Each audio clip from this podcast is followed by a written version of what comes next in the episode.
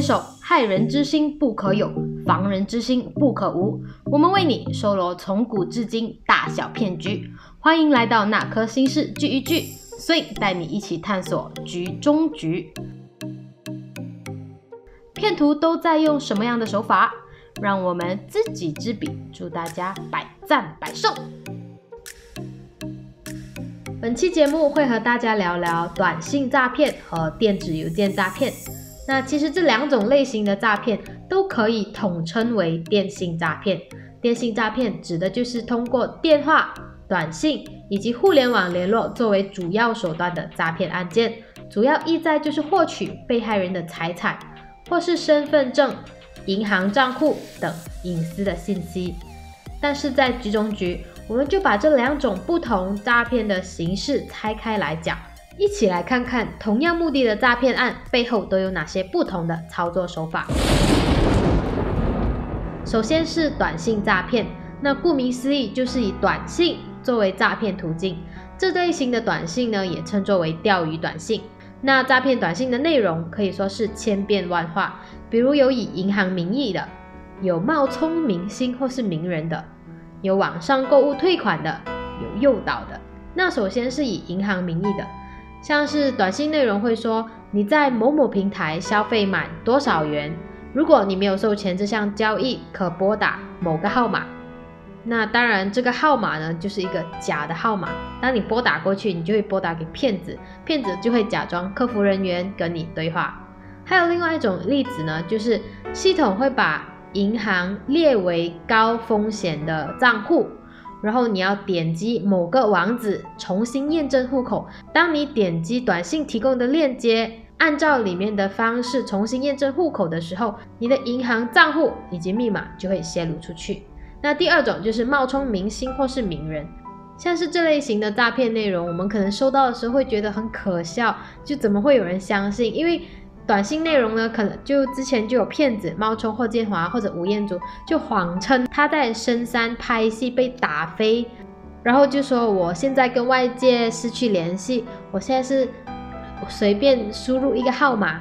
假如你收到这个短信的话，希望你可以帮助我，以后我就会。呃，介绍一些拍戏的机会给你，这样，那大概他的短信诈骗短信内容就是这样。那之后呢，也有出现这种冒充易烊千玺粉丝筹钱啊，甚至有人冒充 Big Bang 来骗钱。虽然这些骗术真是看起来一点都不高明，但现实中真的是有粉丝失去理智，会相信这类型的诈骗短信。那第三种呢，就是网上购物退款。网上购物是现在十分流行的一个新的浪潮，那犯罪分子也趁这个机会呢，像是冒充各种网上购物平台，会发送呃短信说受害人拍下的货品缺货，或者是以交易失败为由，告诉受害人需要退款，要求购买者提供银行卡号、密码等信息，然后从中实施诈骗。像类似的骗局，还有骗子会假冒冒充。航空公司说机票改签或是航班取消等这种借口行骗，那这类型的诈骗手段呢是比较具有迷惑性的。如果事主不了解详细的操作流程，就很容易会上当。第四就是诱导这一种诈骗短信的内容呢，就会以各种夺人眼球的文字作为噱头，诱使受害人点击提供的链接。那比如说有什么样的标题呢？就是你老公或是老婆出轨了，或是看看你干的什么好事，身边的人都知道了。还有就是最近在干嘛呢？我整理了上次聚会的照片，记得去看哦。照片链接网址是点点点。当然，除了这些博人眼球的标题之外呢，骗子也很会抓住热点，像是之前中国大陆有几档节目是比较热门的，像是。呃，爸爸去哪儿？中国好声音，我是歌手等等，他们会以这种节目的名义发送短信给受害者，说你被抽选为幸运观众，诱使用户点击植入木马病毒的链接。那以上我提到的这几种呢，分别就是在一种是要对方直接转账，不然呢就是短信内容暗藏木马链接，点击过后就会被不法分子窃取个人信息。其实，在这边也是还有一点想要提醒大家，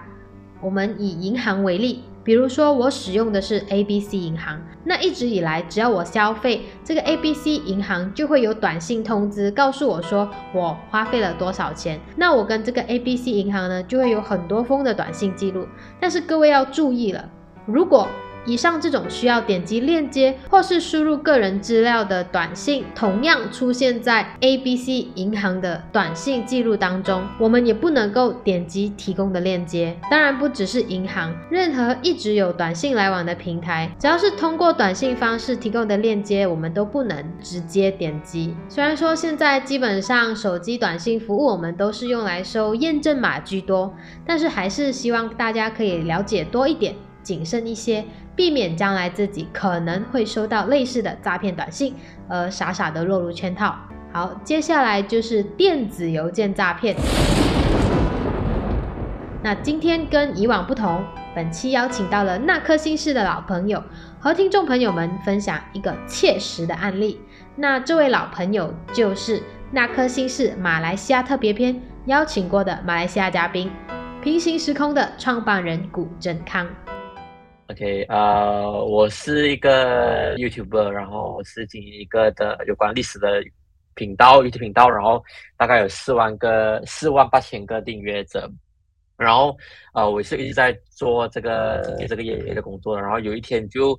收到一封来自中国某游戏公司的一个的合作邀约，他们的内容就是要我去推广他们的一个游戏，然后我收到这个信息过后，我就去印证他们公司的一个的资料，发现到是呃蛮符合我的呃要求的，然后呃重点是他们给的这个价钱是是蛮蛮不错的，就是他们会给一个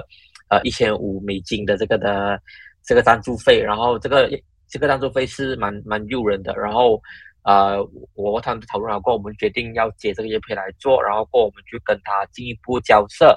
然后可是，在在交流的过程当中，我们就发现到有几个呃，应该讲奇怪的地方，就是呃，虽然他们的给的资料是很完整，是他们什么来自什么公司，他们做什么的，可是他们的那个电邮的那个域名是来自捷克的一个域名。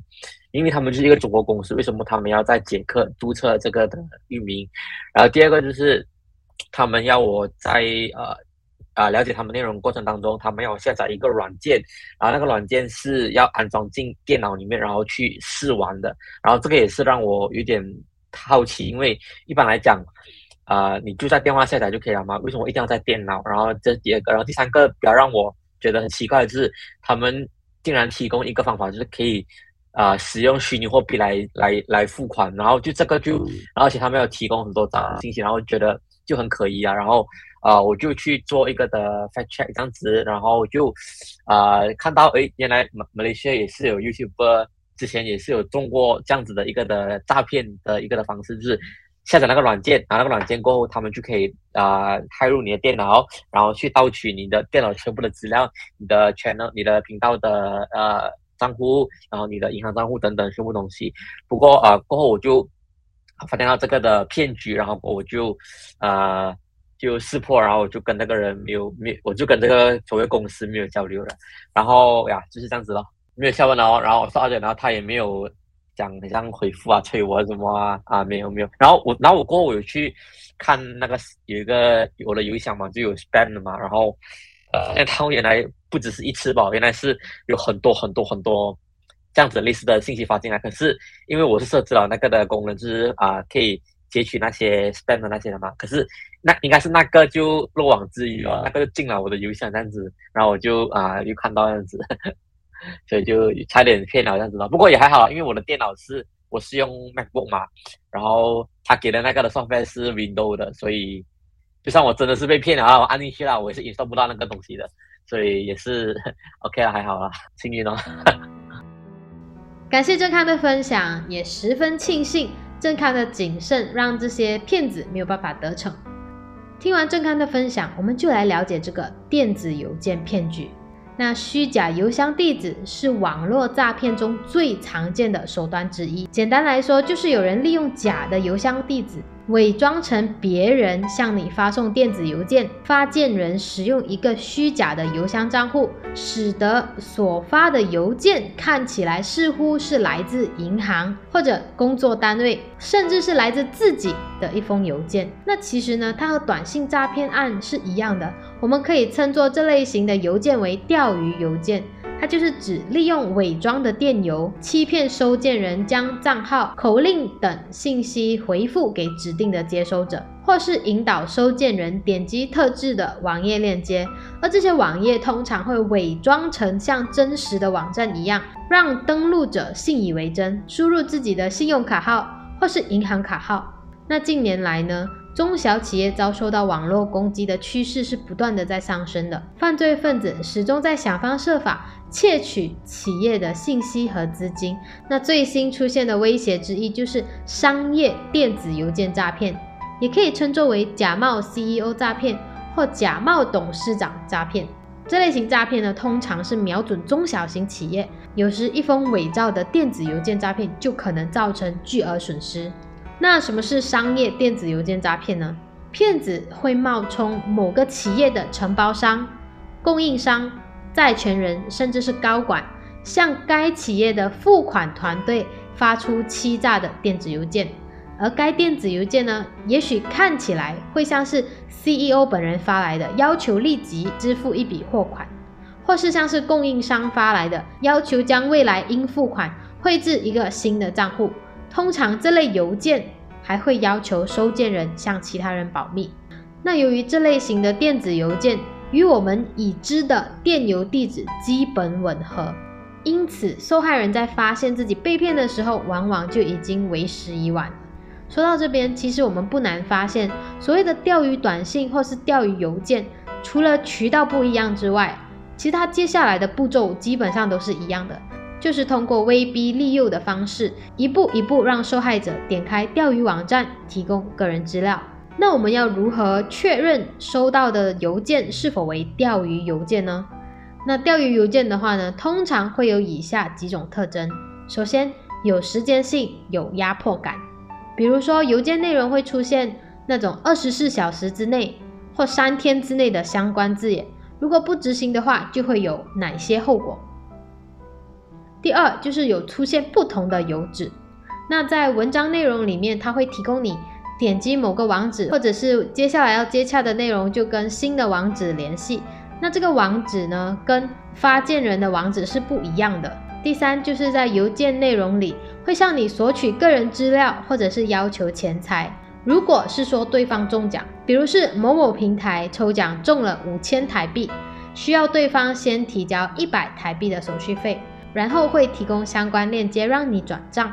当你点击进去输入你个人资料的时候，当然美其名是为了证实你是中奖者本人，实际上呢就是窃取你的个人资料。那这种方式呢，其实就是在利用人的贪念，想着觉得不亏，只要我提交了一百台币，我就能够得到五千台币。但实际上重点在于个人资料已经被泄露了。第四就是钓鱼邮件呢，一般上都会附有附件或是插件。那像是郑康提到的，骗子会要求他安装游戏软件，反正就是引导阅读者跳转至其他的虚假副本，并且诱导对方填写身份信息。当然，该链接很可能还包含了恶意软件，而这些恶意软件呢，是可以感染你的电脑，以窃取敏感信息。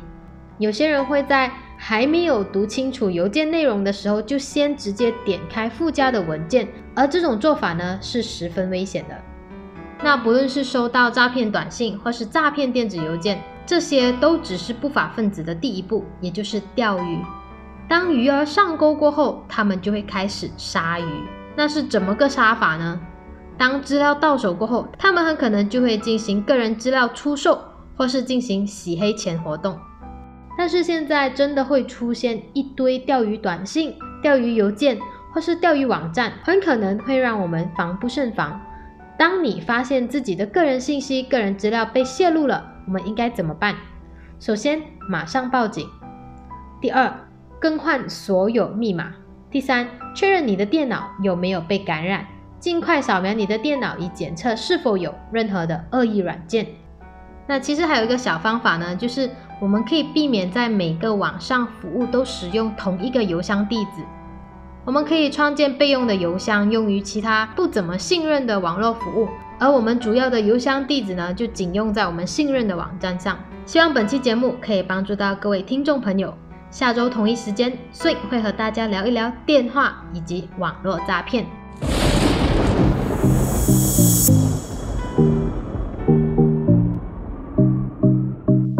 感谢大家收听《哪颗心事聚一聚局中局》。喜欢本期节目的朋友，可以在 IG 或者 Facebook 追踪火力创新。如果你或身边的朋友有经历过类似的事件，可以留言分享给我们知道。毕竟多一个人知道，就少一个人受骗。好的，本期节目就到这里啦，我们下期再见，拜拜。